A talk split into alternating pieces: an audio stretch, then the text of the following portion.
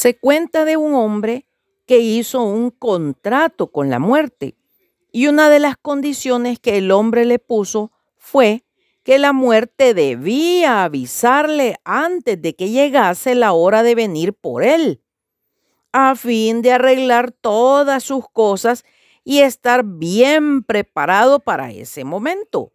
La muerte aceptó el contrato.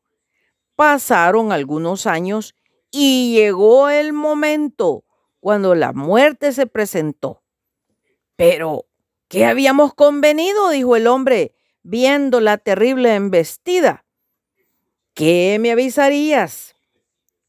Ya lo he hecho, contestó la implacable visita. ¿No has visto cómo día tras día se ha ido apagando la luz de tus ojos? Pues esto era un aviso.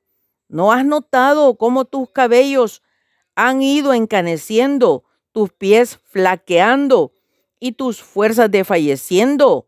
¿No eran estos otros avisos?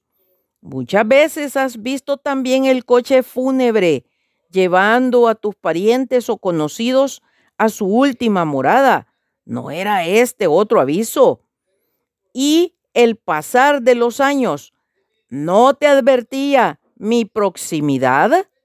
Ojo, bendiciones.